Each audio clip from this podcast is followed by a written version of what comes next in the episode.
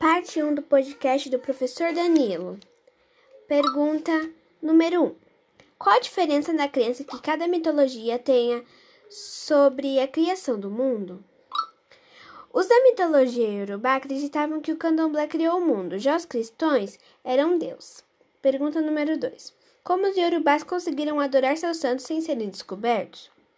Por causa da proibição é, de acreditar tipo, nos povos deles, os escravos começaram a associar suas divindades com santos católicos para, é, como é que fala?